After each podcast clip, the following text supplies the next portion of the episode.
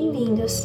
Eu me chamo Júlia, tenho 17 anos e esse é o podcast Eu Profissional. Oi, Cíntia, tudo bem com você? Tudo ótimo, Júlia. E você?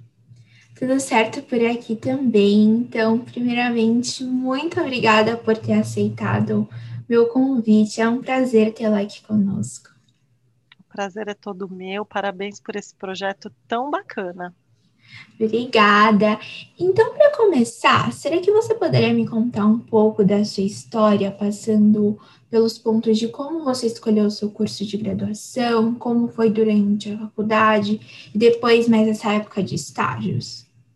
Legal, Júlia. Olha, é, como a maioria dos jovens que chegam nessa idade de escolha, eu vinha é, da minha infância pensando que eu queria ser professora. Então, eu pensava, vou fazer pedagogia né? E aí, já no meu curso de, é, de, de ensino médio, né, eu procurei uma escola que tivesse curso técnico. Na época, era tinha um nome específico para para estudar para ser professor. Eu já nem lembro, para você ter ideia. É, mas, enfim, quando eu fui me aplicar para esse curso técnico, que era colégio já é, junto, né, o ensino é, médio junto com o ensino técnico profissionalizante, eu não encontrei é, em educação, que era o que eu buscava, e acabei fazendo em publicidade e propaganda. Fiz porque eu consegui uma bolsa, então, assim, não foi a primeira opção porque eu queria, foi porque consegui uma bolsa e pensei, ah vai ser bacana. E eu fiz, é, foi muito desafiador para mim pensar no mundo da publicidade, propaganda, aprendi umas coisas legais assim na época, mas eu continuava com o meu sonho de, de pedagogia. E fui conversar com alguns profissionais, né, que eram é, formados e atuavam nessa área. E aí as pessoas me desaconselharam muito, Júlia, muito pela questão financeira ai, professor, não vai ganhar muito bem, pensa bem, é tão difícil, é, hoje em dia não é uma profissão valorizada. E aí aquilo assim, é, eu não gostei de ouvir aquilo, fiquei bem desconfortável, não queria ouvir aquilo, né? Mas acabei refletindo sim. Então, pensei, que outra alternativa eu tenho para uma área similar, em que eu também lide com criança, que era um sonho, um desejo. Então, eu fui é, estudar fonoaudiologia. Então, eu fazia fono na época, minha fono era muito bacana, ela me explicou tudo sobre a profissão. E eu falei, nossa, tem um campo muito bacana é, de atuação, né? E aí fui para a faculdade, assim, primeiro procurei as faculdades que eram é, top lá no almanac de universidades, porque eu queria uma faculdade boa, né, que me desse uma bagagem bacana, que me colocasse bem no mercado de trabalho, enfim. E acabei me aplicando na que era considerada segunda em São Paulo, né? E fiz a faculdade, foram quatro anos, e durante a faculdade eu matei minha vontade de dar aula para criança, porque eu fui dar aula de inglês é, em numa escolinha infantil. E aí eu dava aula é, em alguns horários, assumi e descobri, Júlia, que graças a Deus eu não escolhi essa profissão, porque era muito desafiador lidar com as crianças, é, tinha que ter muita paciência, muita criatividade para dar conta das turminhas pequenas. Enfim, continuei na fonoaudiologia e lá me formei, fiz pós-graduação e trabalhei durante 15 anos. Mas hoje já não atuo mais como fonoaudióloga. Nossa, que legal! E me conta, como que, que você atua hoje? Então, é, minha vida deu uma guinada, Júlia. Meu pai faleceu e ele tinha uma empresa que administrava um clube ele era responsável é, pela manutenção, pela organização do clube, incluindo eventos e atividades esportivas. Eu acabei assumindo a empresa dele, assumi, né, na época eu trabalhava na prefeitura em São Bernardo como fonoaudióloga, eu pedi demissão, assumi a empresa, me desafiei a sair da minha área e foi uma surpresa muito feliz, porque hoje, dentro dessa empresa, né, desse clube, é, eu acabei ficando responsável pelo desenvolvimento de todos os projetos de saúde da empresa. Né? Então, mesmo não sendo atuando como fonoaudióloga, eu atuo na área da saúde, que é uma paixão, mas eu hoje trabalho com prevenção e promoção de saúde. Então, com atividades de bem-estar, de qualidade de vida, partir para esse lado agora da, da saúde. Muito bom. E Cintia, agora passando mais para a parte de experiências, me conta, durante sua carreira profissional, aconteceu alguma coisa positiva ou negativa que te trouxe um grande aprendizado?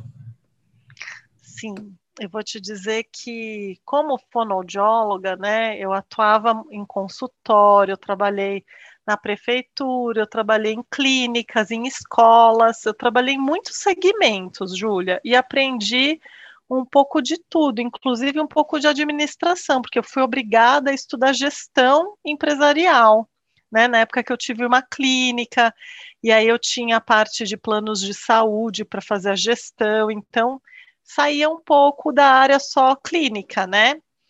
E houve uma situação nesse meu novo emprego, em que eu atuo como administradora também do, do clube, em que eu tive que ir atrás de uma documentação é, de uma, uma, uma espécie de constituição de empresa, assim, eu tinha que fazer uma, uma documentação dessa.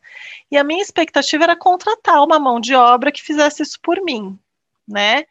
E aconteceu que eu não tinha quem fizesse, eu estava sendo cobrada porque eu tinha prazos, eu, como responsável pela empresa, não posso falar, né? Ah, não achei ninguém que fizesse. Eu preciso entregar, certo?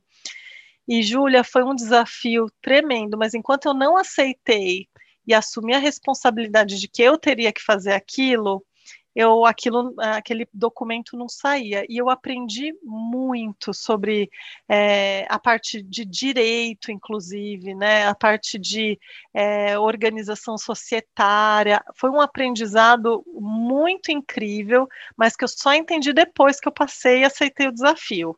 Então, acho que às vezes a gente acha que está fazendo coisas que não estão na nossa alçada e a gente é, reluta contra, mas são oportunidades de desenvolvimento e que agregam sim para a nossa carreira.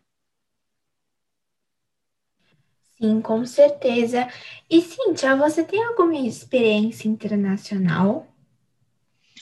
Quando eu tinha 16 anos, Júlia, eu fiz um curso é, de inglês em Boston por um mês. Eu fiquei numa casa de família, né, alojada, e fazia a escola lá, né, que era para desenvolver o idioma mesmo. E também foi uma experiência muito bacana.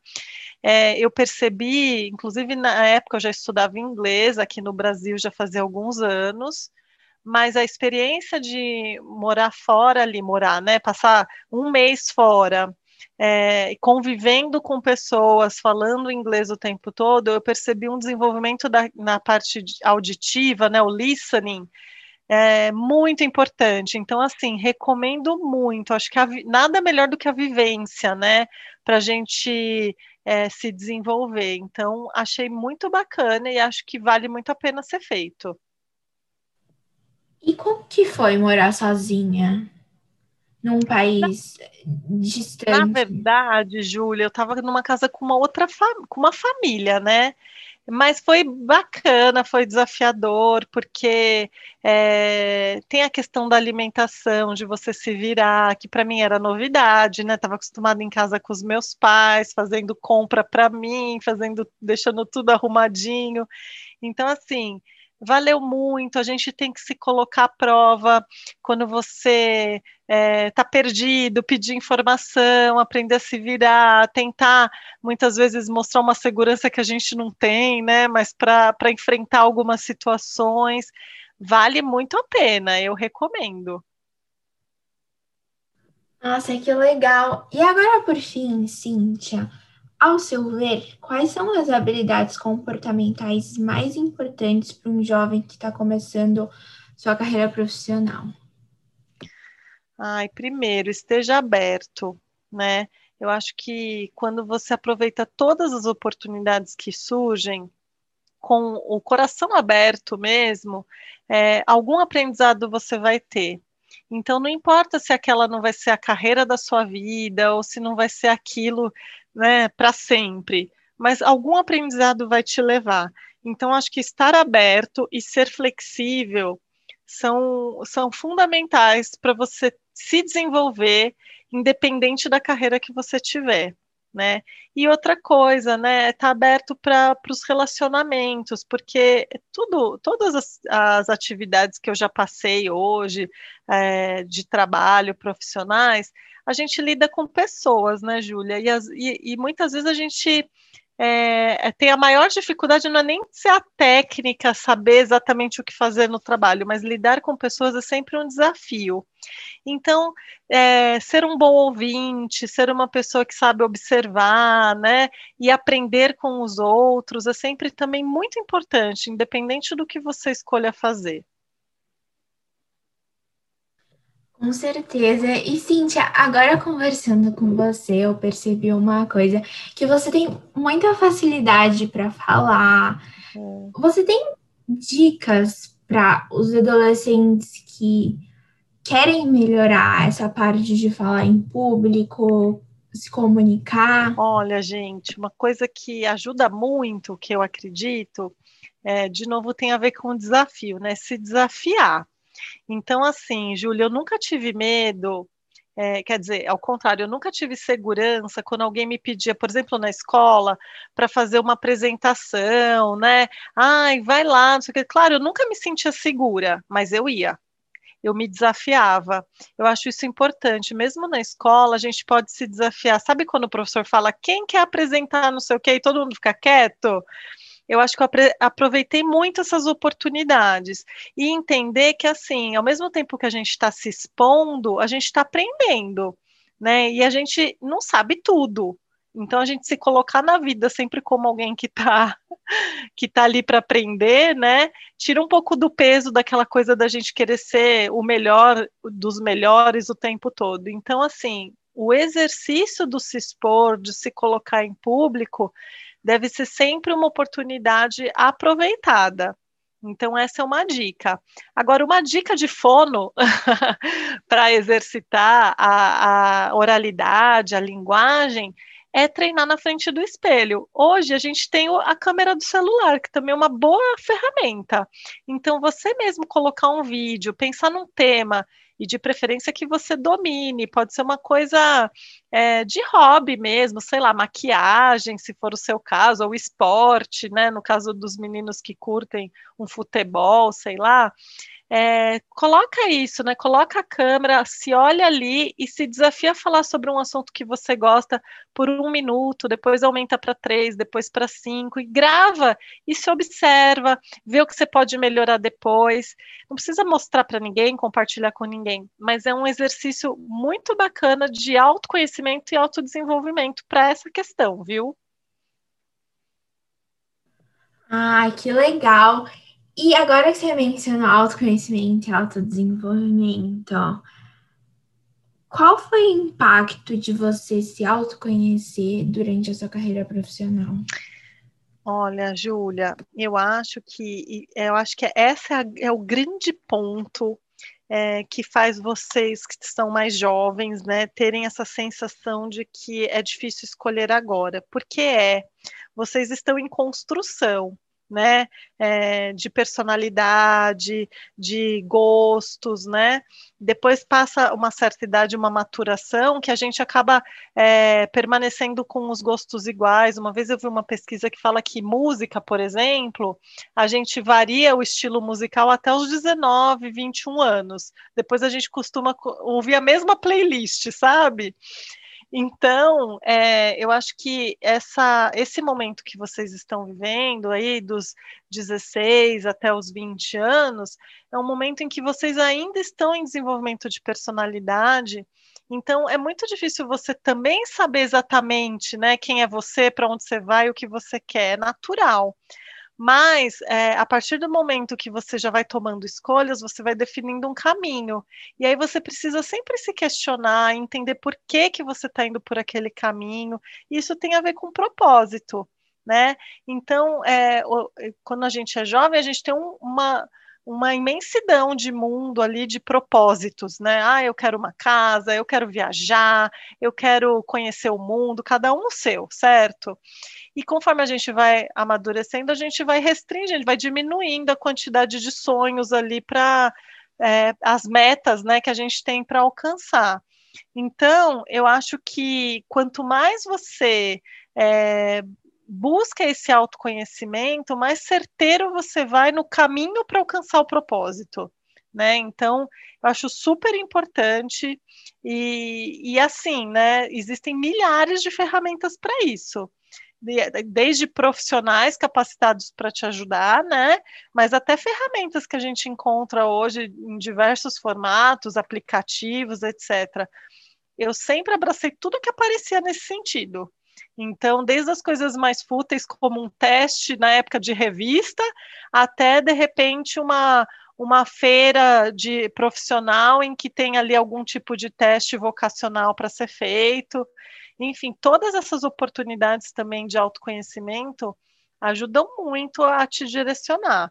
Mas lembrando, né, que os caminhos que você segue, na verdade, estão muito mais voltados ao que você quer, né? Então, portanto, é, é, é conhecer o que você quer é sempre também muito importante. Verdade. Cíntia, então, muito obrigada por ter compartilhado sua experiência. Eu tenho certeza que tudo que você falou vai ser muito importante para todos os jovens que estão passando pela mesma fase que eu de escolha de curso, ou então até mesmo para quem está ingressando agora no mercado de trabalho. Legal, Júlia, feliz e vou deixar um lembrete só aqui, né? É, nada é para sempre. Então, qualquer decisão que a gente toma não precisa ser a, a, mesma eternamente, né? As pessoas mudam de profissão, mudam de carreira, mudam de ideia. Então, o importante é no momento em que você tomar uma decisão e de coração que você com certeza vai se realizar. Sim, com certeza. Muito obrigada por terem escutado. Espero muito que vocês tenham gostado e até o próximo episódio.